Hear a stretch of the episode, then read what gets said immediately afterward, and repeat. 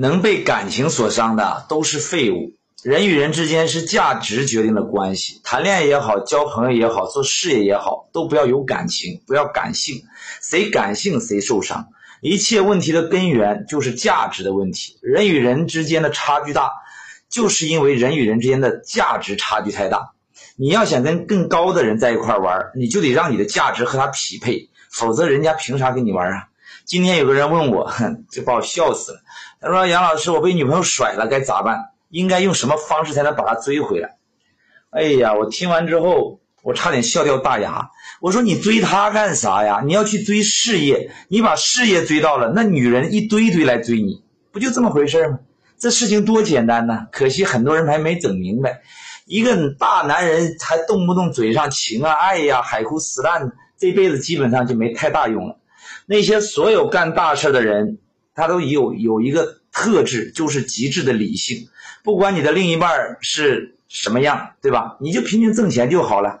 你敢，你管他对你啥样，你也不用管他干嘛。所有的关系最终都会结束。记住，我说的是所有的关系都会结束。只有你的口袋才能靠得住。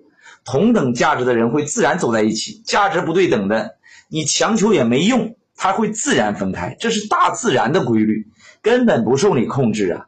哪有什么劈腿、什么渣男渣女，那都扯淡，是你价值太低的自然被淘汰。你奥运会你看过没有？那能力强的运动员他就能进下一轮，能力差的运动员那就自然会被淘汰呀。这这这跟这个渣男渣女有什么关系？这很合理呀。那你知道那些穷人为啥能白头到老吗？因为他们就没有换掉对方的资本。你知道那两夫妻都很富的，为什么也能白头到老吗？因为人家两个就在同等的价值频道上。那什么样的人不能白头到老呢？那显然是两个价值不对等的人。两个世界的人就应该走两条路。记住，谁是被伤的那一方，代表谁是无能的那一方。你看那个某思聪，人家会被感情所伤吗？那根本不可能啊，因为人家不缺呀。你为啥受伤？因为你缺。谁缺谁就会受伤。谁痛苦，说明谁是废物啊！说别人伤害你的，那都是拿别人来掩饰你自己的无能。你那么厉害，就应该是你换他，而不是你被他换，还在那哭哭啼啼。我说话虽然难听，但贵在真实。希望你能挺得住。关注我，给你实在干货。拜拜。